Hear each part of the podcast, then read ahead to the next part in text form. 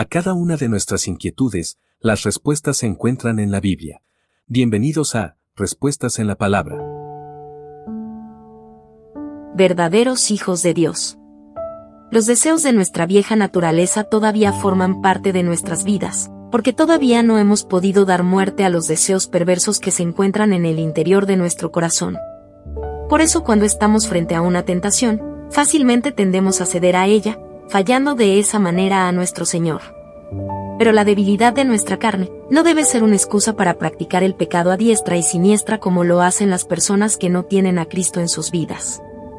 Nosotros no somos iguales a los inconversos, somos muy diferentes porque hemos nacido de nuevo en Cristo, y ya no pertenecemos al maligno como los inconversos, por eso ellos pecan con total tranquilidad.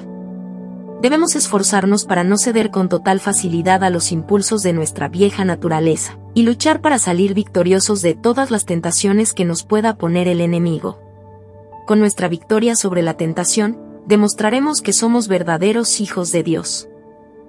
Primera carta de Juan capítulo 3 del versículo 8 al 10. Envíenos sus sugerencias y comentarios a nuestro correo electrónico ministerio.jesusislife.net. Este programa es una producción de Jesus is Life.